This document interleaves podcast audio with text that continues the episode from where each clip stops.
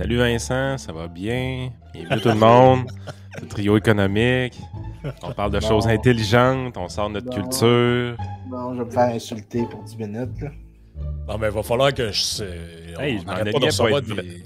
On n'arrête pas de recevoir des commentaires là, que notre français est pas assez bon. Fait que... Ouais, c'est ça. Fait que le français du podcast aujourd'hui va être très bon comme femme à gueule, sacrément. en tout cas, ça commence mal.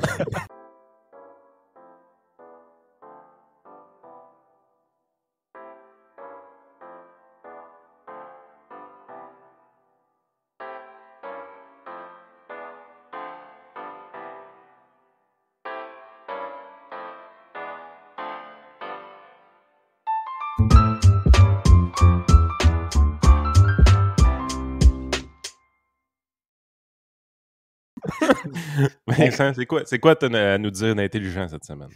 Ah, écoute, euh, beaucoup de choses. Mais il va falloir que tu sois plus précis. On commence-tu avec, euh, on commence avec l'article que tu as publié, euh, Vincent? Moi, je ne l'avais pas, je l'avais pas vu. Je ne sais même pas dans quelle section qui est du Journal de Montréal. Ouais, tu as trollé le Journal de Montréal? Non, j'ai pas. Pareil, j'ai pas. Vincent, il troll jamais. ben non. Non, non. Je troll juste vous deux en privé, là. Euh, mais non, euh, en gros, l'Institut économique de Montréal, puis moi, on a sorti euh, une étude aujourd'hui pour la rentrée scolaire. Puis le, le, gros du message, de toute fin pratique, c'est que dépenser davantage n'aura que très peu d'effet sur la qualité de l'éducation. Euh, quand on regarde les études économétriques, un dollar additionnel dans le système d'éducation a rarement des gros effets. Par contre, ce qu'on Remplir une passoire d'eau ne fait pas qu'elle va être plus pleine.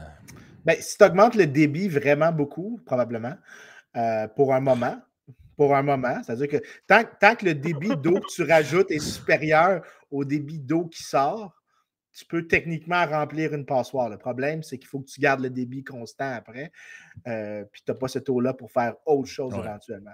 Ben, j'imagine que c'est vrai un peu pour. Là, vous avez pris l'exemple de l'éducation parce que c'est le thème de la rentrée scolaire, mais j'imagine que ça peut être vrai pour à peu près n'importe quel monopole et ou organisation de type gouvernemental parce qu'on on a à peu près les mêmes constatations avec le système de santé. C'est pas parce que demain matin, tu garoches 10 milliards de plus dedans que ça va mieux aller. Ben écoute, si ça marchait de même, ça ferait longtemps que ça fonctionnerait. Il y a une coupe de ministres avec le, euh, le, euh, le, réforme qui serait devenu des héros nationaux si ça marchait de même. Ouais, écoute, Gaétan Barrette serait premier ministre du Québec euh, présentement si, ça fonctionnait comme ça. rien contre le gars en particulier, mais ça ne marche pas de même. Mais en gros, ce qu'on souligne, par contre, ce qui augmente vraiment l'efficacité du dollar dépensé dans les écoles, c'est quand tu donnes. Est-ce que ce serait de donner plus de choix et d'options aux gens? Comment tu as deviné? Euh... en fait, c'est deux conditions. C'est pas juste ça. C'est qu'il faut que tu donnes aussi aux écoles la capacité de se gérer elles-mêmes. C'est-à-dire que. Imputabilité. Ben, autonomie scolaire, c'est-à-dire qu'ils ont une liberté sur comment configurer leur curriculum avec certaines euh, en droit commun. Donc, tu peux dire que tu devrais avoir un cours d'histoire, un cours de français, un cours d'anglais. Ensuite, le reste, c'est à eux de choisir le format, le nombre d'heures, la manière dont c'est enseigné, le type de services parascolaires qui viennent avec. Euh, Mais là, dans, le système capitaliste que tu proposes, où est-ce que tout le monde fait plein de profits, Vincent, mm-hmm. euh, est-ce que l'éducation ne sera pas à deux vitesses? Donc, il va y avoir une éducation pour les riches et une éducation pour les pauvres. Ben, écoute, c'est déjà à deux vitesses présentement. Euh, la réalité, c'est que tu Arrêtez et puis pas vite. Euh, écoute, la plupart, quand tu regardes les écoles publiques qui sont dans des endroits beaucoup plus aisés, la qualité des écoles publiques est absolument comparable avec celle des écoles privées. Euh, par contre, ça c'est particulièrement vrai aux États-Unis. par contre, quand tu regardes les endroits plus défavorisés, les écoles sont de moins bonne qualité. La seule différence, c'est parce que les enfants des écoles dans les, dans les quartiers riches ont l'option de faire défection. Les enfants dans les quartiers plus défavorisés n'ont pas cette option-là. Ils sont coincés avec l'école publique. Euh, présentement, en gros, la grande hypocrisie du système d'éducation, c'est qu'on prétend que c'est un système égalitaire, alors que derrière se cache énormément euh, d'inéquité et souvent, en fait, des choses qui ne sont pas. Euh, c'est pas autant le cas au Québec, par exemple, qu'aux États-Unis, mais en général, des systèmes dans lesquels tu, euh, as une éducation publique avec un monopole géographique. C'est-à-dire qu'un enfant dans un quartier se retrouve à devoir envoyer son enfant. Un enfant doit, doit aller, un enfant dans un quartier doit envoyer à l'école qui est associée à son code mmh. postal. Euh, ce genre d'organisation-là, généralement, font en sorte que euh, les plus pauvres sont prisonniers de leur district scolaire. Et, euh, donc. aujourd'hui, on, crosse un petit peu le système avec des programmes de sport-études, mais encore là, les programmes de sport-études, puis d'art-études, tout ça, il y, a, une facture de relier à ça. C'est pas gratuit, ces affaires-là. Non, en effet. Tu sais, moi, l'exemple de mon fils, il rentre dans un programme de sport-études en sixième année. Euh, selon mon code postal, il faut qu'il aille à l'école Sainte-Marie à Lévis, mais il va aller étudier à l'école Saint-Joseph parce qu'il va rentrer en football. Euh, bon, est-ce qu'il y a vraiment une différence entre les deux écoles? Je n'ai pas regardé, je m'en sac un peu. Euh, c'est pas, c'était pas pertinent pour moi de regarder ça. Mais admettons que l'école Sainte-Marie est vraiment une mauvaise école. En faisant cette supposition-là, je ne pense pas que ce soit le cas. Ben, est-ce que moi, comme personne aisée, je ferais tout en mon pouvoir pour le sortir de l'école? La réponse est oui. Comment j'y arrive avec un programme de sport-études? Ça me coûte quoi? 1500, 2000? Cette affaire-là, je n'ai pas eu ma facture encore, mais ça va être quelque chose comme ça pour me sauver de l'école Sainte-Marie. La personne défavorisée ne peut pas se permettre ça. Non, en effet. L'autre chose qui, s'ajoute à, à, ça, que les gens ont vraiment de la difficulté à apprécier, c'est que les écoles c'est pas vrai que c'est un one size fits all. Tu ne peux, pas, peux pas avoir une taille unique pour le type de service. Tu as besoin un peu des fois ce qu'on appelle du matching, c'est-à-dire que des parents envoient leurs enfants dans une école en fonction de qui sont les autres enfants dans l'école. Il y a des aspects pervers à ça, parce que des fois, ça peut mener à de la stratification, mais il y a aussi des aspects positifs. Tu envoies des enfants hyperactifs Peut-être tu les dilues dans un groupe de moins hyperactifs ou tu les envoies dans un groupe presque exclusivement d'hyperactifs. Ou euh, tu envoies des sportifs avec des sportifs ou euh, euh, des, des, enfants qui ont des, idées artistiques dans des écoles qui ont des programmes qui sont faits sur mesure. C'est pour ça que quand la, chose qui est la plus impressionnante dans la, avec ce que tu viens de dire. Ça, je veux vraiment le dire avant que tu, fasses, avant que tu fasses tracker la conversation. Non, ça ne te trackerait pas. Je vais appuyer ce que tu dis avec des exemples. Je ne peux pas te faire confiance. Je ne peux pas te faire confiance. Tu as déjà dit ça dans le passé et tu l'as fait. Euh, le, plus gros bénéfice du choix scolaire et de l'autonomie scolaire, ce n'est pas sur la performance académique, c'est sur la performance non académique. Tu remarques les taux de boulimie, d'anorexie, de suicide chez les jeunes. Euh, après l'introduction de ce type de programme, donc de choix scolaire, tous ces problèmes-là diminuent en amplitude, largement parce que euh, une, des, dimensions qui est importante pour les parents, ce n'est pas juste les notes, c'est les soft skills qui apprend, donc qui est lié très directement avec la, santé mentale. Euh, la socialisation. Exactement. Et ça, ça tu as besoin d'avoir énormément de, donner énormément de liberté aux parents. Puis ça, ça compte encore plus quand tu fais des études économétriques sur les soft skills, donc tout ce qui est l'aspect non académique des talents que tu apprends à l'école versus l'aspect académique. Les talents non académiques sont un déterminant plus important des revenus en âge adulte. Donc, si tu veux une société où le capital humain a vraiment une valeur pour augmenter la qualité de vie des gens, tu devrais te concentrer sur l'aspect non académique de l'école, l'apprentissage du contrôle des impulsions, l'apprentissage des, méthodes de socialisation, de l'empathie avec d'autres personnes, donc les manières de socialisation. Ça, ça compte pour beaucoup plus que des brouillardises aussi, compte pour beaucoup plus de si, oui ou non tu scores bien un examen standard de mathématiques. Mmh. Écoute, des, exemples concrets de tout ce que tu viens de dire. Euh, je regarde, mettons, mon fils qui est en sport-études, lui, est au secondaire en baseball. Euh, sa classe est principalement composée de gens en sport-études et quelques gens d'art-études euh, dans, sa classe. Et il n'y a personne de secondaire régulier avec lui, évidemment. Euh, parce que l'école, il y a du régulier, puis il y a les, les PALS qui appellent à, à Lévis. les PALS, eux autres, commencent, ils ont un cours avant tout le monde. Donc, quand les élèves réguliers arrivent au secondaire, les PALS ont déjà un cours de fait. ça vous donne un peu une idée comment les PALS et le régulier, c'est vraiment deux mondes complètement différents dans cette école-là lui, bien évidemment, il a gagné dans son cours d'éducation physique. Lui, il est en baseball, il y a des gens en badminton, il y a des gens en hockey, des gens en football euh, avec lui. Euh, ben, en éducation physique, la moyenne de groupe est au-dessus de 85. c'est pas une grande surprise parce que la majorité des gens étaient en sport-études. Quand ils arrivent en art, justement, euh, la, moyenne de groupe drop d'une manière phénoménale à 70 à peu près. C'est pas un petit peu tout, près, un, peu en bas de ça. Non, je pense que c'est 70, 72, 73 dans ce coin-là. Parce qu'il faut quand même qu'ils maintiennent des notes en haut de 70 tous les, les sports-études, exception faite du hockey au Québec. Ce qui est, ce qui est quand même. Euh, Star Wars, man! Ouais, excuse-moi. Star C'est pas Jurassic Park, ça? C'est Jurassic Park, en fait. T'as bien ah. raison. man. T'as bien raison, c'est Jurassic Park. Ah, mes oreilles sont pas pires pour ça. Ah, vous êtes bon. Non, fait que, tu vois vraiment, fait que ça, ça flash énormément, là, ces, ces notes-là, parce que traditionnellement, les gens plus sportifs, évidemment, ont un intérêt un petit peu moins marqué pour les arts. Je pense que c'est assez généraux, général comme commentaire. Puis, évidemment, les, gens en art, ben, pour l'espace, ça l'est moins fort. Puis le régulier, évidemment. Fait que vous ne pouvez pas penser que les notes du régulier en éducation physique sont aussi fortes. Ça se peut pas. Euh, c'est un programme de sport-études, fait que tout le monde est un peu athlète, veut, pas. Fait que ça, c'est, tu vois une démarcation ça, mais tu sais, j'apprécie le fait qu'il évolue juste avec des athlètes ou presque, qu'il y ait quelques personnes en art-études avec eux, je trouve ça sain aussi. Mais qu'il y a une séparation avec le régulier, moi, ça fait mon affaire comme parent. Euh, tu sais, je veux dire, il n'y a pas de grands enjeux de drogue euh, avec, avec un jeune en sport-études dans cette école-là parce que tu tiens avec des athlètes. Tes amis dans ta classe, c'est des athlètes. Il euh, n'y a personne qui est là pour niaiser, il n'y a personne qui est là pour flâner, personne qui est là pour se droguer. tout le monde a de, ses petits objectifs sportifs à, accomplir. le, risque d'avoir une influence négative qui peut arriver, évidemment, même à un athlète de sport-études, est beaucoup plus faible que s'il allait au secondaire régulier, par exemple. Euh, mmh. fait que ça, c'est des affaires que, tu sais, comme parent, ça compte énormément. En bout de ligne, tu sais, il va pas au sport-études pour devenir le prochain joueur de la MLB. Il, va au sport-études pour être dans un environnement qui favorise sa réussite à long terme, autant au baseball, mais également dans, l'académique. Je pense que tout ça est vraiment positif.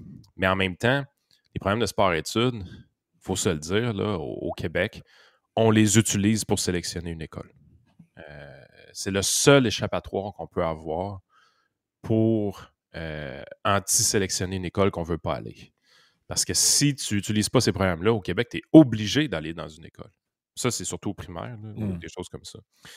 Fait que c'est pas pour rien de voir que les écoles publiques ont développé au fil du temps toutes sortes de programmes, des concentrations puis de, de sport-études, parce que le marché veut.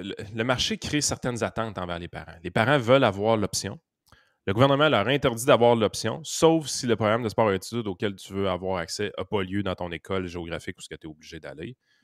Fait que la demande a explosé pour ces programmes-là de la part des parents. Moi, personnellement, c'est pas pour ça qu'ils vont en sport-études, mais je suis persuadé qu'il y a des gens qui sont en sport-études parce qu'ils veulent éviter d'aller à telle ou telle école. Ça, je suis pas mal sûr de ma chose. Ben oui, c'est normal, c'est comprenable. L'exemple qui me venait en tête, moi, pendant que Vincent parlait du one size fit all, euh, ça, ça, a passé quand même pas mal dans, les journaux et dans les médias dans, les dernières semaines, mois même. Là, ça fait, on est quasiment rendu en année. La fameuse histoire de la qualité de l'air dans les écoles. on le sait, le Québec, des infrastructures un peu décollissées, la qualité de l'air, euh, dans certaines écoles, semble poser problème.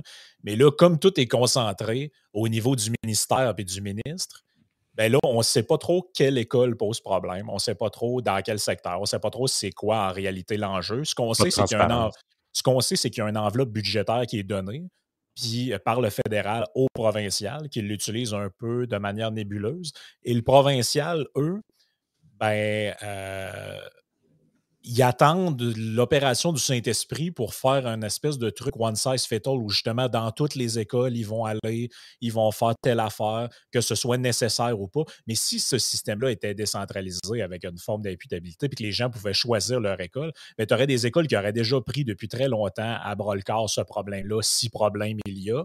Puis là, les gens auraient dit, ben moi, écoute, cette école-là me semble un peu plus sérieuse depuis le jour 1 qu'on a parlé de ça ils ont pris des dispositifs, ils ont réglé le problème. Puis moi, j'ai décidé d'envoyer mes enfants là, ce qui envoie le signal aux écoles où les, les parents décident de sortir les enfants pour les envoyer ailleurs. Écoute, les parents, ça leur tient à cœur ce genre de truc-là. Fait que si tu veux avoir ta clientèle, ben tu t'arranges pour régler le problème ou pour savoir s'il y en a un réellement. Mais là, sais, comme toute part du ministère de même, en réalité, tout le monde attend après que quelqu'un décide qu'il arrive à la fin. Mais moi, je suis certain que si tu donnes, si tu remets ça dans les mains des écoles, ça fait très longtemps qu'il y a des, qu'il y a des échangeurs d'air qui sont installés, puis de tout ce que ça fait très longtemps que ce problème il y a aussi, réglé, il y a quelque chose d'encore plus important, je pense, euh, dans ce que tu dis, puis c'est quelque chose qu'on ne réalise pas, c'est comment le, fonctionnaire, le bureaucrate, le politicien voit l'éducation. C'est encore mais je pense pas que. Non, ça, ça, c'est pas fair. Mais je pense que tu peux plus. Tu dois.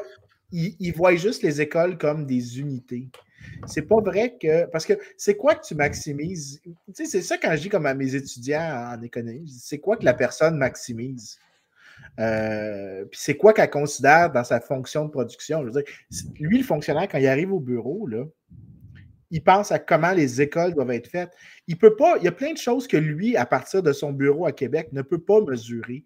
Il ne peut pas mesurer tous les trucs indirects qu'on mentionne. Il ne peut pas mesurer la qualité de l'air. Il ne peut pas tout tenir compte de ça aussi facilement que quelqu'un qui est en première ligne et qui a la capacité de gérer en première ligne. Donc, la question, c'est qui est le, le, producteur le plus efficace? La réalité, c'est que ce n'est pas un, un fonctionnaire des milliers de kilomètres plus loin, ben, des milliers, des centaines de kilomètres plus loin à Québec. Dans certains cas, ça peut être des milliers. Ah, les, fonctionnaires euh, du ministère, maintenant, Vincent, n'oublie pas une chose, ils ne travaillent plus au bureau, ils sont en télétravail. Je suis persuadé que sa sauce à spaghetti est d'une qualité impeccable. Ça, c'est sûr, parce qu'il a le temps de la brasser en masse pendant son chiffre. Mais pour le reste, là, mais tu sais, le, le, le, système est bâti d'une telle manière que le ministre a tellement les mains, les deux mains dans le quotidien, dans le Moi, ça me fascine. Je lisais encore un article ce matin à propos de justement euh, le ministre Roberge qui là est quasiment en train de recruter des professeurs lui-même, de la manière que tu comprends ça. T'as-tu vu le titre de l'article? Attends, non, non. As-tu vu le titre de l'article? Oublie, oublie ce que tu avais à dire. Je m'excuse de t'interrompre complètement là-dessus. Le titre de l'article, c'est Le ministre va s'assurer qu'il y ait des, professeurs dans chaque classe. Mais qu'est-ce qu'il fout là, tu sais? Non, non, non, non, non, non. Oh, oui. Monte un niveau plus loin. Il faut que tu garantisses ça. Tu, tu vas. es rendu au point où tu sens la nécessité de m'assurer qu'il va y avoir quelqu'un pour enseigner? Ouais, je vais juste garantir aux parents, ce ne sera pas le concierge. Là. Ça va être correct. Vous allez peut-être avoir un professeur. Il ne sera pas bon. Euh, peut-être qu'il y a un dossier criminel, mais c'est pas grave, c'est un prof. J'excuse. oui, mais, mais il dit ça, puis j'étais là. Mais il n'y a, personne qui réalise que dans ce titre-là, on a comme normalisé dans nos têtes l'état actuel du système d'éducation. Oui, mais je vais dire pire que ça, Vincent. Pour avoir côtoyé des professeurs pendant longtemps comme client, là, ça prend une éternité à avoir une permanence de leur côté parce que tout ce qu'ils réussissent à ramasser, c'est des charges de travail incomplètes. Ils peuvent ramasser une charge de travail de 90% de 95% mais ils n'auront jamais le 100% Parce que le 100% implique éventuellement de leur donner une permanence. Ils se font niaiser pendant 8-9 ans avant d'avoir les permanences. Mais il y a une pénurie de professeurs. Oui. La stratégie. écoute, c'est comme un repêchage. J'ai déjà, rencontré une cliente, elle était en train de mettre en place sa stratégie pour le repêchage du lendemain qu'il y avait. Je ne sais pas comment ça s'appelle exactement. Moi, j'ai appelé ça le repêchage. Ça ressemblait à un DG d'une équipe de hockey qui se préparait à un repêchage. Elle faisait sa, sélection en, ordre de préférence de quel niveau elle voulait enseigner dans quelle école.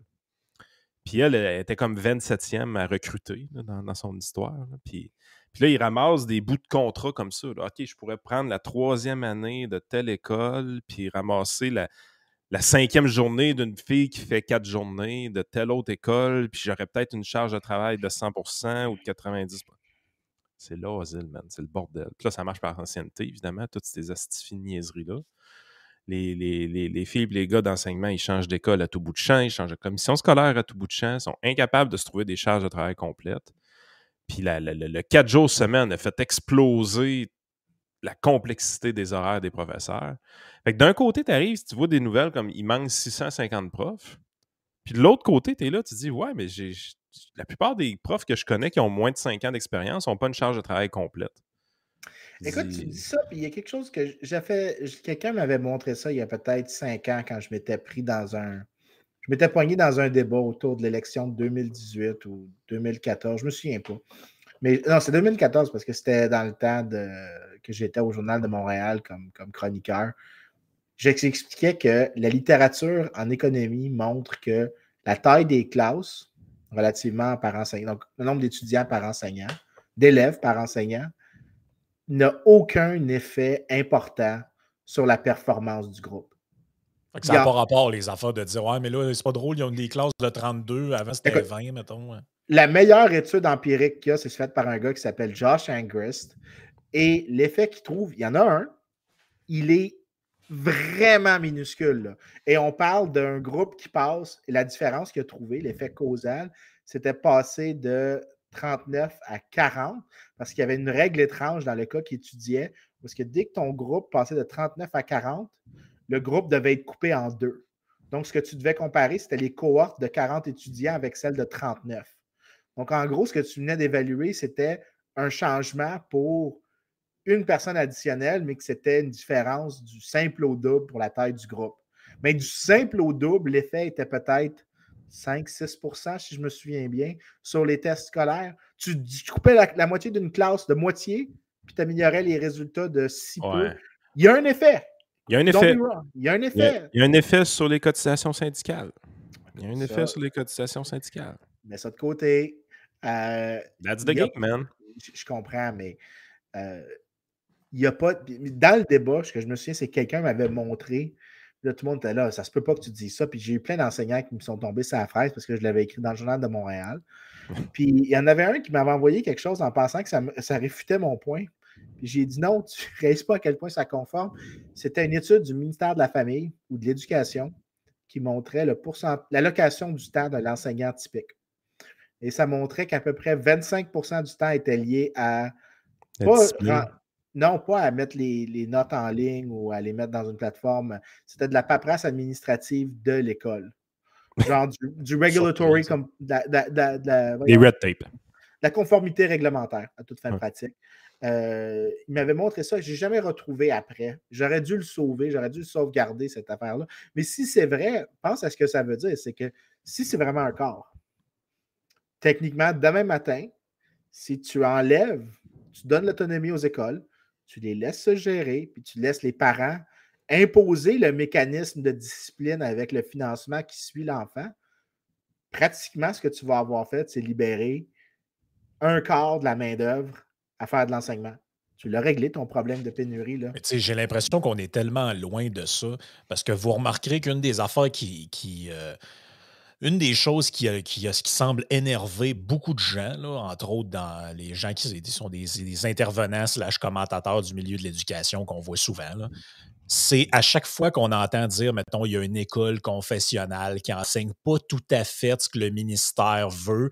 Là, sont eux bout de leur chaîne. Puis là, moi, toutes les fois que je vois ça, je me dis, mais avez-vous déjà pensé que c'est possible que, je ne sais pas, moi, une école de confession juive ou protestante ou whatever, qui a un programme particulier, Avez-vous déjà envisagé la possibilité que leur programme est meilleur que le vôtre?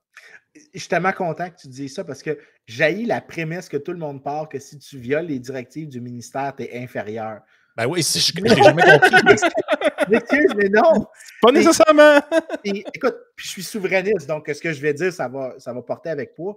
Tous les souverainistes qu'ils veulent dans le programme de pour le cours d'histoire au secondaire, c'est qu'on mette le cours à sauce souverainiste. Puis quand ce n'est pas les souverainistes qui sont au pouvoir, on veut mettre le cours à la sauce canadienne. Et là, tu as ben, toujours un ECR versus, c'est carrément ça. Là. Fait que là, là tu as toujours une bataille sur comment enseigner l'histoire, comment hmm. enseigner ça.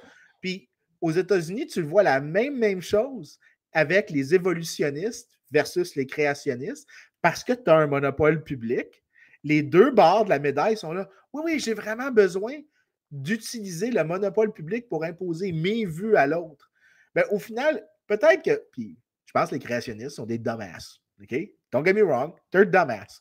Par contre, ils ont le droit d'être, de croire cette affaire ridicule-là. Et c'est pas en les forçant à, à, recevoir un enseignement qui est contraire à leur croyance que tu vas avoir un effet de persuasion sur ces gens-là. Non, si, les petits qui sortent de cette école-là sont pas capables de se ramasser une job, l'école ira pas loin. Ben, premièrement, non seulement ça, mais souvent, ce qu'on réalise, c'est que les, les, parents sont souvent prêts à faire des drôles d'exercices de, rhétorique si ça aide vraiment leurs enfants. Euh, ils vont justifier des affaires vraiment étranges. c'est un peu comme les gens, t'en as, là. Il y en a même, je pense, dans nos auditeurs, quelqu'un qui m'avait écrit Mané qui avait dit Moi, vu qu'on avait de la misère à se trouver des places de garderie puis whatever, ma blonde a décidé de faire l'école aux enfants à la maison pour le primaire. Puis, tu sais, moi, je me souviens d'avoir souvent entendu des gens parler de ça. Puis l'opinion que beaucoup de gens ont, c'est sûr que les enfants sortent de, entre guillemets, sortent de l'école à la maison, sont complètement tarés parce que c'est tellement inférieur à ce que le ministère a à proposer. Puis lui, ce qu'il disait, c'est que sa blonde, en fait, les enfants trouvent les examens du ministère vraiment faciles, tu sais. Ben, en tout cas, ce qu'on leur envoie, parce ben, qu'en réalité, euh, elle, ça lui prend à peu près la moitié de la journée pour leur donner la matière qu'ils sont censés d'apprendre. Je je te dis pas que la fille qui n'a pas d'études, elle peut donner un cours de chimie de secondaire 4. C'est pas ça le point. Mais c'est tough à faire, hein, Frank? Euh, le, côté qu'on nous dit jamais, c'est que la, fille qui fait ça, l'école à la maison, la complexité administrative que ça demande, qui est exigée par le ministère de l'Éducation au Québec, c'est l'asile. C'est vraiment une vocation de remplissage de papier, euh, cette affaire-là. Ben oui, tu m'étonnes. Écoute, écoute, je vais te donner. Là, j'ai envoyé deux liens à Frank. Frank, prends le deuxième. Homeschooling? Oui, celui-là. Je vais te prendre. Euh, un de mes collègues à George Mason, c'est Brian Kaplan. Brian Kaplan, euh, il se fait connaître beaucoup sur ses travaux en économie de l'éducation, notamment en disant que le système est complètement euh, dysfonctionnel parce que l'État est trop impliqué. Mais il vit vraiment ses valeurs. Alors, lui, ce qu'il fait, c'est qu'il fait lui-même l'éducation de ses enfants. Ah oui, c'est vrai, tu nous avais déjà parlé de lui. Ouais. dans son bureau à l'université, tous les jours, quand je vais le les voir. Les kids sont là? Les kids sont là. Les kids ont des devoirs. Ils sont en train d'étudier. Euh, ces plus vieux viennent d'arriver à Vanderbilt University, qui est une des meilleures universités aux États-Unis. Euh, pas le, top 10, mais une très, très bonne université. Full scholarship. Toute la ride payée au complet. Ils n'ont rien à payer parce qu'ils sont très, très bons. Euh, ils sont probablement. Euh, c'est un bon motivateur, pareil, ça aussi aux États-Unis, il ne faut pas l'oublier, hein, les, scholarships. Que ce soit sportif ou euh, académique, Crime, euh, tu as, une Christie bonne raison de te botter le cul au secondaire. Oui, mais, mais l'affaire, c'est que dans le homeschooling, donc mon collègue, lui, il motive ses enfants très, très bien. Il fonctionne excessivement bien. Mais ses enfants sont très fonctionnels socialement. Euh, en fait, il passe plus d'interactions avec des adultes qu'avec des enfants. Et mhm. euh, en fait, ce qui, ce qui est oublié, et là, c'est pour ça que les articles, là, c'est l'article que j'avais envoyé à Frank qui est apparu à l'écran. Quand tu regardes les, premières études, il y avait l'air d'avoir des effets négatifs du homeschooling sur la socialisation. Mais plus les méthodes statistiques qu'on a ont pu avancer, puis qu'on a des bases de données de plus en plus larges, on réalise que l'effet est largement bénéfique pour deux raisons les enfants, une des raisons la plus importantes, c'est que les enfants ont un éventail de relations beaucoup plus complexes avec le homeschooling qu'avec l'éducation avec les enfants. Parce que oui, ils, ils vont avoir quelques amis de leur âge, mais ils vont aussi rencontrer des gens qui sont plus vieux, plus d'adultes, donc ils vont avoir une plus grande euh, un plus grand éventail, un plus grand éventail d'informations à considérer et ça peut avoir des effets positifs, ça peut avoir des effets négatifs aussi, mais quand tu regardes la distribution, donc l'article que j'ai envoyé, mmh c'est euh, ce qui montre, puis là, voici la phrase clé dans le résumé. Adults who were homeschooled as children are civically engaged and functioning competently in every way measured so far. An alarmist view of homeschooling, therefore, is not supported by empirical research. It is suggested that hmm. future studies focus not on outcomes of socialization, but the process itself. Donc, au final, le processus de socialisation n'est pas, il est différent en forme, mais pas en termes de outcome de socialisation. Les, gens, les gens font le même degré de socialisation, mais la forme est un peu différente. Et euh, l'article que je montre là, il y en a plusieurs qui commencent à sortir euh, de comme ça. Puis celui-là, je le connais parce que mon collègue me l'a montré.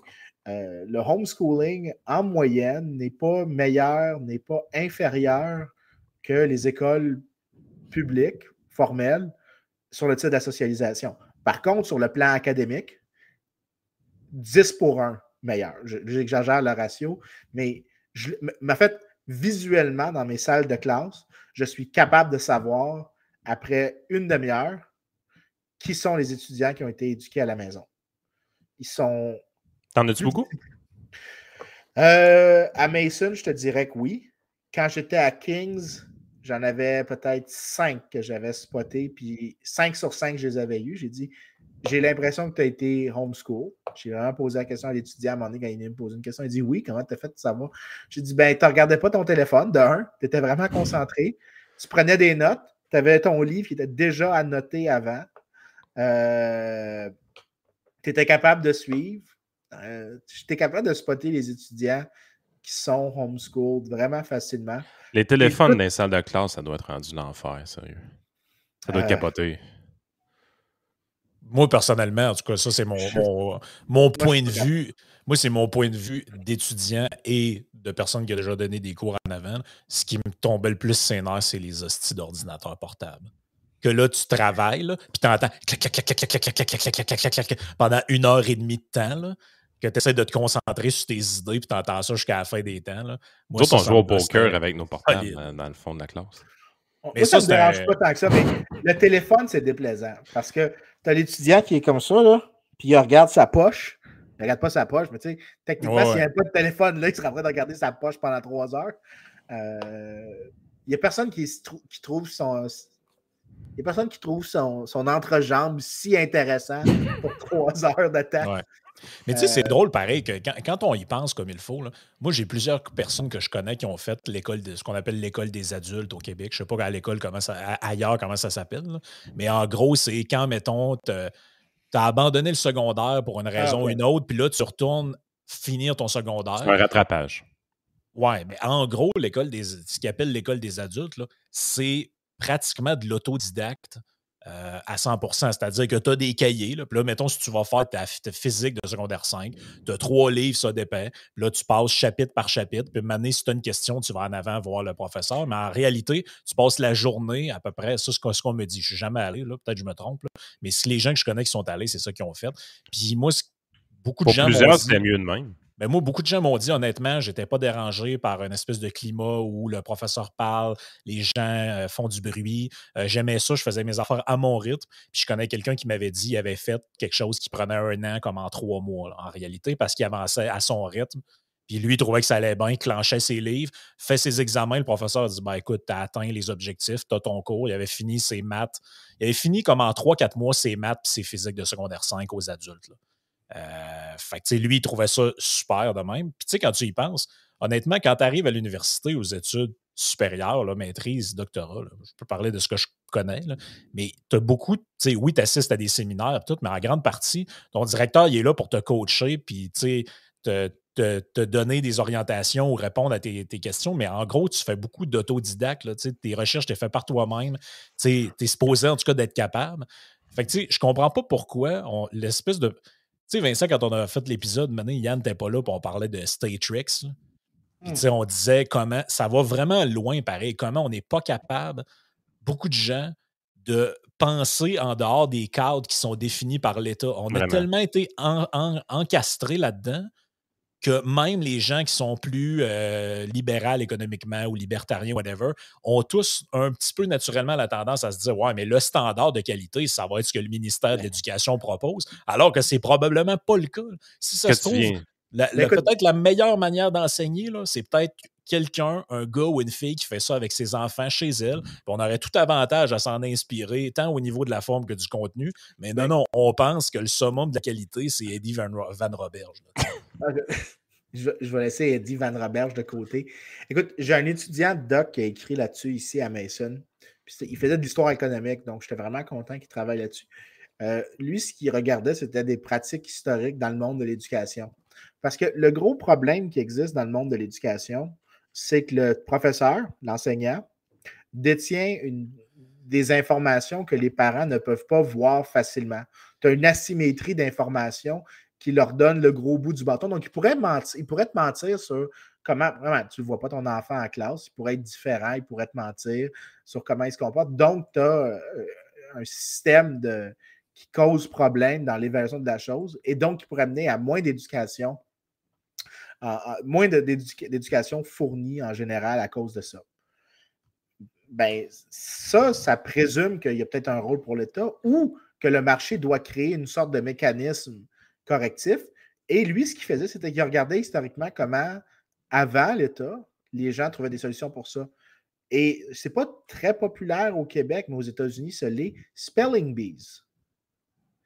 Les spelling bees, c'est-à-dire c'est les concours de vocabulaire, où est-ce mmh. que tu dois euh, euh, épeler des mots. Anticonstitutionnellement.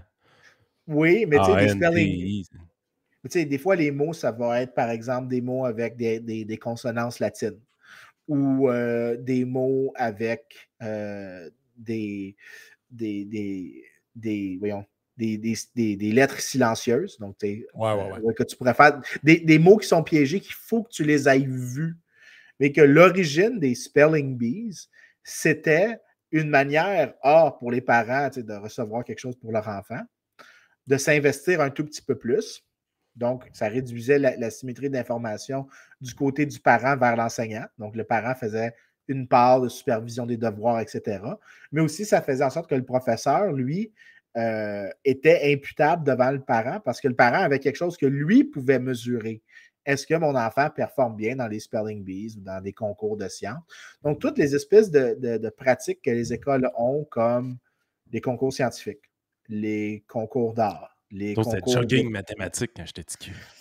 Ben, tout ça, c'était des mmh. mécanismes que les gens ont déployés euh, c'est vrai, les concours, hein, c'était très populaire, ben Oui. Tu sais, quand tu regardes, ben, même, même mais, ça, mais ça, ça te montre que tu n'as peut-être pas besoin d'Eddie Van Roberge. Les gens sont. Les gens, si, puis la Statrix, quand on en parlait, c'est le fait que quand tu vis dans un système où l'État le fait comme ça, puis il n'y a plus de place pour l'entrepreneuriat, pour l'innovation, pour la, tentation, pour les tentatives de nouvelles choses, qu'on n'est plus capable d'imaginer des alternatives. On s'imagine que ben, ça doit être comme ça et ça restera comme ça. Il n'y a pas mieux que ce qui existe présentement. personnellement, on est capable d'imaginer des alternatives. Ça, c'est vraiment le, plus gros coup de. Surtout qu'on oublie, excuse avant Yann euh, enchaîne, mais on oublie quand même que euh, du début de la Nouvelle-France jusqu'à il y a quoi, 60 ans, 70 ans, c'était quand même les religieux qui géraient les écoles, c'était pas le gouvernement. Puis à ce que je cherche, je connais plein de gens qui ont été dans ma famille qui sont encore en vie, ont été éduqués dans ce système-là, ils savent lire et écrire, il n'y a pas de problème. Ils n'en ont, pas fait des, ont pas fait des, des, analphabètes. Moi, ce qui m'a toujours fasciné, c'est j'arrive au secondaire. Euh, J'étais vu comme un élève un peu turbulent en classe parce que je faisais un placoté, puis je jasais, puis. Surpris? euh, mais tu sais, la, réalité aussi, c'est que bien souvent, mes exercices étaient faits à maison ou. Euh, tu me rappelles, en, première année, j'étais TQ, en première année, au mois de début mai, mon livre de mathématiques était fini. Il était tout fait. là, quand on avait un cours de mathématiques. Quand tu des maths dures? J'étais première année. 2 plus 2, man. 2 plus 2. Mais tu sais, j'avais trippé là-dessus. Moi, fait que moi, j'ai pogné le livre un moment un soir à la maison, puis cling, cling, cling, cling, cling, cling, cling, cling. Il est tout fait. C'était le même que j'aimais apprendre. Fait que j'ai toujours été un peu déplaisant dans une classe. J'ai toujours placoté beaucoup dans une classe. J'ai toujours fait tout mon social dans une classe au grand détriment de tous les, professeurs que j'ai côtoyés dans ma vie. J'arrive au cégep. Là, j'ai découvert une certaine forme d'autonomie qui était quand même intéressante. Tu n'étais pas obligé d'aller à tes cours. Il n'y a personne qui prenait les présences ou pratiquement pas les présences. Il y avait le prof de philo qui les prenait. J'étais obligé d'aller dormir dans sa classe. Euh, chose que j'ai faite à quelques reprises. Euh, mais euh, les autres, ils ne prenaient pas vraiment présence en, sciences nature. Puis j'étais vu comme un étudiant qui était fondamentalement très lâche. ça, ça m'a toujours fait rire. Parce que les normes sociales, c'est sois discipliné, va en classe, écoute le cours, montre, démontre aux autres que tu es attentif, fais les exercices un peu, les devoirs, tout ça, puis aie des bonnes notes. L'affaire, c'est que j'avais des bonnes notes pareilles, même si j'étais jamais présent en classe. Mais c'est pas parce que j'étais lâche, c'est parce que j'aimais ça, apprendre, dans un contexte où est-ce que j'entendais rien, j'étais tranquille, mon, mon, attention n'était pas distraite, puis je faisais ça quelques jours avant l'examen. Donc, j'étais capable de comprimer mon étude sur deux jours, puis tout faire ce que j'avais à faire là, puis me présenter à l'examen, puis avoir des bonnes notes. Arrive l'université, grand monde, grande terre de liberté, où est-ce que tu peux faire tout ce que tu veux. Les profs qui me faisaient chier à l'université, puis c'était pas des mauvaises personnes, mais ce qui me faisait chier à l'université, c'est les profs qui nous donnaient la matière dans la classe. Il n'y avait pas un livre qui existait. Parce qu'évidemment, les cours que le livre existait, ben, je, prenais, je le livre puis il ne me revoyait plus à face avant l'examen. Ah, ben, moi, c'est l'inverse. Moi, j'avais besoin quand j'étais à l'université. Tu vois, ça, c'est la preuve que tu ne peux pas avoir un one size fits all. Exactement. Moi, j'avais besoin de quelqu'un parce que ce qui se passait, c'est que dès que j'avais un morceau que je ne comprenais pas, d'une époque, un, un bloc qui manque de la période précédente, j'étais plus capable de suivre pour toujours. Il fallait toujours que j'aille, que je fasse, que j'aille quelqu'un qui explique, que je puisse poser la question et que je puisse être capable de faire les manuels. Mais je n'étais pas capable de faire les, manuels aussi bien que toi, tu as l'air d'être hmm. capable de le faire. J'avais vraiment besoin d'aller entre les deux. Il y en a d'autres qui ont besoin uniquement d'entendre. Il, il, y a des gens qui sont vraiment, ils ont besoin de voir le professeur le faire au tableau. Il a besoin d'avoir une vitesse de croisière un petit peu plus lente. Il y en a d'autres qui ont besoin de mélanger deux formes. Puis il y en a d'autres que tu peux les laisser s'arranger tout seul. Vincent, tu m'as déjà vu dans un congrès de la DQ, comment je, suis comme personne? Je ne suis pas capable d'écouter le go micro en avant. Il faut que j'aille jaser à quelque part dans un corridor. Oui, ouais, mais ça, ça n'a pas rapport, ça, ça pas rapport avec ça. Ça n'a pas rapport, c'est juste parce que c'était Gérard Deltel qui parle. Ah, non, mais c'est vrai, j'ai toujours été de même. Non, c'est Alain Raez. non, excuse-moi, c'est un en avant, là, je ne suis pas capable. Je suis distrait. C'est interminable. Moi, je suis juste là sur ma chaise, puis T'accouches-tu de ce que tu veux dire? Je sais que tu veux dire cette phrase-là. Dis-la, Colis, qu'on a fini, se passe à l'autre. Ça va hmm. pas au rythme que je veux que ça aille. J'aime pas ça. Je suis obligé d'aller au rythme de quelqu'un d'autre. Je, déteste ça pour hmm. mourir. C'est genre, donne-moi ton stock, m'aller lire chez nous tranquille avec des contrôles F si hmm. il y a trop de merde dedans. Mais, c'est tellement ça, la force du one size fit all. Tu vois, je vous écoute parler. Moi, j'étais un auditif. Moi, j'ai pas besoin de support visuel. Puis une des affaires qui m'a plus gossé tout le long de mon apprentissage, c'est que je détestais les PowerPoint, les petits. les Tu sais, tu as des profs qui font ça, je sais pas si c'était le même, Vincent, mais ils expliquent de quoi, puis ils sentent le besoin de faire un cercle au tableau, une barre. Puis là, tu es là, il y a un rond avec une barre dedans, mais ça n'a aucun rapport avec ce qui a été dit.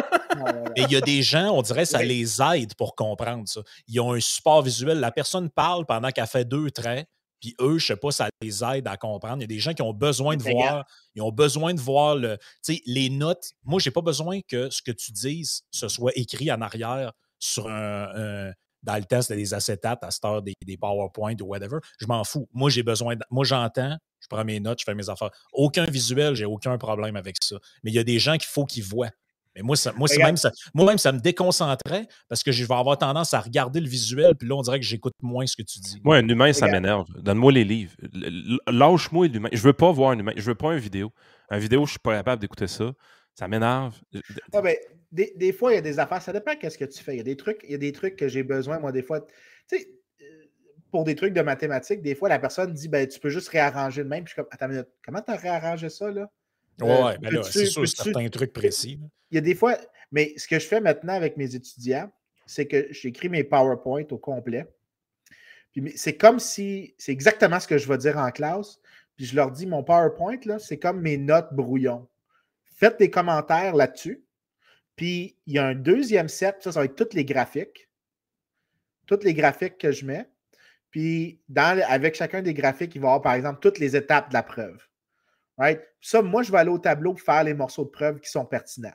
Je peux vous dire, regarde, on va, on va de cette formule-là à cette formule-là. Le reste entre les deux, ce n'est pas important. Si tu veux voir comment je l'ai fait, va voir les slides. Ça mélange les comme Yann, parce que là, tout ce qu'ils ont, ils peuvent lire tout ce qu'ils veulent, puis ils ne viennent pas en classe, puis ils ne me dérangent pas. Right? Parce que là, ils ont tout. Ça, c'est important, ça, parce que moi, tu sais, je ne suis pas une mauvaise personne en soi. Déranger le professeur, ça ne me faisait pas plaisir, mais Chris, c'était plate. Non, mais moi, je ne veux, pas, je veux pas avoir un étudiant. Il y en a aussi que je le vois effectivement qui serait comme toi, que. Il a compris, là. Ça fait une demi-heure qu'il a compris qu'est-ce que je faisais avec les matrices. Mais il y en a trois qui ne comprennent pas. Je ne peux pas enseigner pour le gars qui comprend puis laisser les autres derrière. Malheureusement, ça ne marche pas de même. Heureusement, ça ne marche pas de même. Mais ce qui me buguait, moi, c'est quand le prof détenait de l'information que je n'avais pas accès. Là, ça, je t'ai fourré. Parce que moi, je ne veux pas aller à ton cours. Mais si tu gardes l'information pour m'obliger à y aller, on s'entend pas bien, là, toi puis moi. Ouais, ben écoute, au début, je, au début, je trouvais que c'était insultant un étudiant qui vient pas au cours. Mais après ça, j'ai réalisé que je suis économiste. Si tu comprends, puis que tu es juste, ton coût marginal de comprendre est plus bas, who cares? au final, moi, ce que je veux, c'est que tu comprennes. Tu as compris. tout ce que tu veux maintenant, c'est le signal pour avoir ton diplôme? Parce que moi, moi j'ai toujours préféré... vraiment forcer, là. Un, un je exemple, pas te forcer. Un exemple mathématique, là. Un, un, problème, OK? À résoudre qui peut prendre 15 minutes quand tu as la bonne démarche. Ça m'a jamais dérangé de passer trois heures dessus, faire ma tête de cochon, puis essayer de le trouver par moi-même.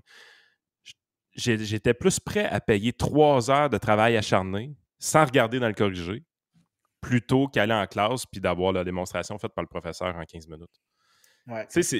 Mais, tu, vois. J'avais un plaisir à faire ça. Oui, mais l'affaire, ce qui est problématique, c'est que dans le système, à l'université, tu as vraiment des incitations à faire un système hybride comme ça, où est-ce que tu expérimentes avec comment tu enseignes beaucoup. Parce que, un, il y a deux choses qui se passent. Euh, mes évaluations me permettent de grimper à une université meilleure, de demander des augmentations de salaire, de demander. Il y, a, pas de, un peu pareil quand on y pense. Oui, mais je veux dire, au final, je veux dire, le marché est beaucoup plus compétitif pour les profs d'université qu'il l'est pour les, les, pour les, les, enseignants. Euh, parce que les universités ont beaucoup plus d'autonomie que les écoles secondaires. Alors, le résultat, c'est que les profs ont une incitation. En fait, tu peux remonter aussi loin qu'Adam Smith. Dans Adam Smith, Smith, il dit, euh, c'est vraiment le fun, il parle de pourquoi l'université de Glasgow à l'époque était meilleure que l'université Oxford. Il dit parce que les profs à Oxford vivent d'un endowment, un revenu qui rentre chaque année, et ils n'ont pas besoin de faire quoi que ce soit, ils vont juste lire leurs notes devant une classe. Il dit alors que moi et mes collègues à Glasgow, nos revenus dépendent en partie du nombre de subscribers, euh, d'enrollment, c'est quoi, quoi en français, d'inscription à mon cours. Donc, lui, il dit c'est pour ça que Glasgow, les universités écossaises sont nettement supérieures aux universités anglaises. mais, mais, mais, c'est ça, ah il y a quand même l'élément. C'est vrai qu'il y a une diversité à l'université, puis là-dessus, tu as raison. En fait, la liberté académique qu'on parle ou la, la responsabilité, la, diversité des, options d'enseignement, tu retrouves ça beaucoup plus à l'université qu'au secondaire, c'est assez évident. Oui, puis tu as aussi. Euh, vont s'ajuster. C'est des fois, ça va être. Le prof va s'ajuster aux étudiants, mais des fois, il y a des, des sujets qui ne sont pas ajustables. Tu sais, un cours d'algèbre non linéaire il n'y a pas une tonne de textbooks qui expliquent très, très bien. C'est une façon. Mais là, il faut que tu prennes le meilleur prof possible en termes qui connaît la chose en profondeur puis qui est capable de tout expliquer. Microéconomie, c'est microéconomie. Mais c'est ça. Mais micro, mais micro 101 pour les étudiants, le textbook est assez facile à comprendre. Là, tu as peut-être besoin d'un prof qui est plus charismatique. Fait que tu vas voir, par exemple, qu'est-ce qui se passe dans les départements. Il y a des profs qui reçoivent des cours en fonction de qu'est-ce qu'on sait qu'ils sont capables de mieux faire. Ben on les agence avec les étudiants, puis là, on sait qu'on ne sait pas un one size fits all. Il n'y a pas d'ancienneté dans qui demande. Il n'y a pas d'ancienneté ici à Mason, par exemple, le département d'académie, dans qui demande les classes. Alléluia. Amen. C'est genre, est-ce que tu es capable de le faire? Es-tu confortable? Donc, par exemple, moi, j'ai dit, je ne suis pas encore assez confortable pour donner un cours de doc. Je suis prêt à donner un cours d'économie mathématique genre au doc. J'ai dit, je suis prêt à donner celui de maîtrise. Euh, un, parce que, tu sais, bon, mon enfant est né, mais aussi parce que ça fait longtemps. Il y a des affaires, ça fait longtemps que je n'ai pas fait, puis que j'ai besoin de me remettre à jour, puis je n'ai pas le temps de me remettre à jour sur ça maintenant pour donner un cours d'une session. J'ai dit, si tu veux me le donner pour 2023-2024, mais tu vois, là, ce qu'on a fait, c'est qu'on a négocié pour mieux agencer entre nous autres comment on enseigne à nos étudiants de doc. Nos étudiants de doc, l'affaire, c'est que, je ne veux pas être plate, mais on les paye pour être là. Fait que, tu sais, on a vraiment intérêt à les, à, les faire performer. Qu'est-ce que tu veux dire? On les paye, c'est que dans le fond, ils sont chargés de cours un peu? Non, ils ont des fellowships. Les étudiants de doc à, Mason, quand on les accepte, la vaste majorité d'entre eux, pas tous, ont ce, qui s'appelle un fellowship, c'est-à-dire qu'on leur paye leurs frais de scolarité, on leur donne un stipend, ils ont un certain nombre de cours à prendre, ont certaines obligations, ils doivent faire un peu d'assistance de recherche ou un teaching assistant, mais c'est tout on leur donne, ça s'appelle une full ride. Une full ride, ça veut dire que tu n'as pas à payer pour faire ton doc. Il y a quelqu'un qui le paye pour toi. Puis y a des attentes? Il y a des attentes liées à ça. Il y a un temps pour faire tes affaires. Tu n'as pas le droit de prendre plus que, je pense, cinq ans pour faire ton doc. Tu dois passer tes examens à la première année. Tu as droit à un, essai de plus. Donc, si tu manques, tu n'as pas le droit d'échouer tes deux. Parce qu'on a trois comps. Comme si c'était un emploi en réalité. Bon, oui, on les paye pour être carrément ça, Moi, je pense que ça, doit être assez efficace pour motiver, euh, pour motiver quelqu'un. L'autre affaire qui m'est venue en tête, c'est tu as ton set de préférence de base. Tu sais, moi, je disais, j'ai plus auditif que visuel, j'ai pas besoin de voir 52 patentes. Mais après, tu peux adapter tes préférences en fonction du type de professeur que tu sais que tu vas avoir. Il y a des professeurs que c'est plate, sont peut-être des super, sont peut-être super bons en recherche, sont peut-être très calés dans leur domaine, mais sont insupportables devant une classe. J'en ai eu, tout le monde en a eu. Et ceux-là, moi, j'avais envie, même si je suis du genre à. Euh, même si, j'ai, même si je suis du genre à aimer assister au cours pour entendre, ceux-là, je m'en serais passé et j'aurais aimé mieux checker dans le livre. Par contre, t'en as d'autres qui sont super pertinents, puis euh, t'aimes les, les, les, voir à l'œuvre parce que c'est presque un show dans certains cas. Euh, fait que ceux-là, tu as envie de envie d'assister, euh, d'assister au cours. Parce que je pense qu'il n'y a rien de pire qu'un prof qui est poigné pour donner un cours qu'il n'a pas envie de donner. J'en ai eu deux fois et c'est une catastrophe. Tu sais, genre le prof, il rentre dans la classe, puis on, s'en va à, conclusion tranquillement, pas vite, parce qu'on a un autre podcast avec un invité. Euh, fait qu'il restait là pour la, surprise pour la semaine prochaine. Mais moi, j'ai eu ça deux fois dans ma vie. Genre de prof qui rentre dans la classe qui dit On va mettre de quoi au clair tout de suite. Ça ne me tentait pas de le donner, ce cours-là. Ah. Puis j'ai été obligé, c'est de la merde. Fait que, puis exprimer quasiment dans ces termes-là. Euh, là, tu es comme Bon, ça va être le fun, cette session-là. Et en, même, temps, je, peux comprendre un peu. Pas, pas je peux comprendre qu'ils le disent, mais je peux comprendre qu'il pense, dans le sens que tu es le dernier rentré, ça marche par ancienneté. La pire affaire que ça ne te tente pas de faire, on te dit, euh, regarde, donne ça. Ouais, mais je suis pas trop spécialisé là-dedans, je suis pas à l'aise. Pas grave, moi, donner mes notes, femme ta gueule, donne le cours. Régent Breton, c'est un personnage, mais sa défense ou son. L'attaque qu'il a toujours faite sur l'ancienneté dans le milieu de l'éducation, c'est probablement. Il a été un des, des kings là-dessus. là dessus puis ça, c'est, j'arrive pas à croire qu'en 2022, ça existe encore. Mais c'est pour ça que moi, là, on a parlé d'université, là, mais si on revient aux écoles deux secondes, là, moi, le, pire, là, c'est quand on me parle des cours d'éducation euh, sexuelle puis toutes ces affaires-là, je les ai eus, moi, quand j'étais à l'école. Tu sais, tu sais qui qui donnait ça? C'est le gars qui vient de rentrer. En réalité, il est prof d'anglais, mais il n'y a pas de charge de cours d'anglais pour lui. Bon, il a dit, garde, ben, il reste, euh, si tu veux donner un cours cette session-là, il reste euh, FPS la cochonnerie qu'on avait dans le oh temps avec un gars qui met. les pénis en bois. Là. Ben oui, les, les, les, condoms, c'est les pénis de bois, puis les, les exposer rose sur des niaiseries. Là, j'étais là. Je me mettais. Aujourd'hui, avec le recul, je me mets à sa place. Tu, tu fais un, étudies pour être prof d'anglais, tu es pogné pour donner ça. Mais ça, ça ne devrait pas exister. Je veux dire, je comprends, on ne vit, pas dans un monde idéal, des fois, mais ça revient à ce qu'on disait au début. Si tu laisses les écoles gérer leurs affaires, pas mal sûr que tu vas en avoir moins de ce genre de truc-là. Ouais, mais moi, je suis prof de géo. C'est pas grave, tu vas donner éthique et culture religieuse, il n'y a personne pour le donner. Ah, ça n'arriverait pas. Mais le pire, mais le pire c'est que je suis sûr que ça, ça montre à quel point il y a des gens qui ne comprennent pas, qui, sont plus capables d'imaginer. Si on avait un système où il y avait vraiment plus de compétition entre les écoles, mais aussi l'autonomie scolaire, probablement qu'il y aurait des changements dans comment on entraîne les professeurs en amont. Ben tu aurais pu, aurais pu ben tu te spécialises dans un truc, on te dirait, spécialise-toi dans la méthode générale. Et ensuite, tu t'ajustes avec des modules X ou Y euh, pour une mise à jour ou quelque chose comme ça. Euh, je m'excuse, mais la pédagogie des mathématiques, là, c'est pas super dur. On te le donne une fois, on donne le cours de pédagogie des maths. Puis après ça, si tu as besoin d'enseigner calcul différentiel au cinquième secondaire, c'est pas, c'est quoi, tu t'assis une semaine de préparation pendant l'été, on t'enlève toutes les autres paperasses administratives, tout le niaisage que tu as à faire. Tu fais une semaine de prep où est-ce que tu fais des petits exercices, tu te fais une petite dérivée, tu t'amuses. Puis si tu dois enseigner fraction, ben, je m'excuse, ça va être bien plus facile. Fait que tu te prépares des petits exercices de fraction, puis that's it, les règles de J'ai parlé à un prof de cégep en littérature. Il dit Tu sais quoi qui est fascinant, Yann, d'enseigner la littérature? J'ai dit non. Il dit Shakespeare puis toute cette gang-là. Là. Molière, peut-être plus euh, littérature française, on va dire. Il dit euh, le texte ne change pas à chaque année.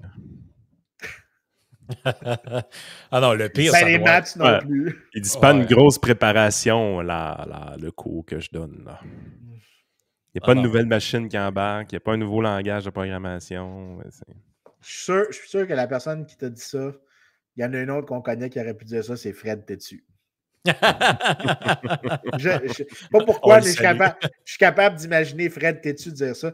Tu sais ce qui est le fun de la philosophie d'Adam Smith? Ça ne change pas d'année en année.